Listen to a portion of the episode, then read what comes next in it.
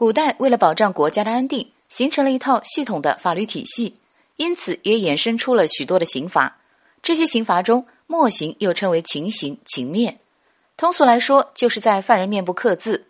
虽然这种刑罚看上去是最轻的，但是却是最伤自尊的。毕竟这个惩罚会跟着一个人一辈子。对于这个刑罚，人们最为熟悉的便是《水浒传》了。在小说中，很多被逼上梁山之前的人都曾犯下过大错，并被处以墨刑以及流放的惩罚，其中便包括了宋江、武松以及林冲等人。但是对于这个刑罚，却也出现了一个例外，便是上官婉儿。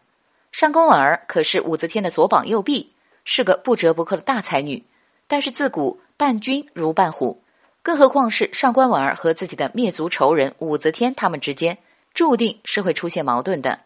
一次，上官婉儿便犯下了一个大错，引来了武则天的大怒，并用墨刑惩罚了她。对于上官婉儿受罚的原因，人们众说纷纭。有人说是因为武则天发现了上官婉儿与自己的男宠张昌宗有染，更有人说是因为上官婉儿参与了宫廷政变。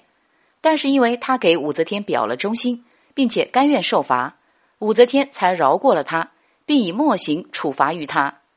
虽然受罚了，并且在自己的脸上留下了抹不去的痕迹，但是聪明如上官婉儿，在不久之后便为自己想到了一个解决的方法。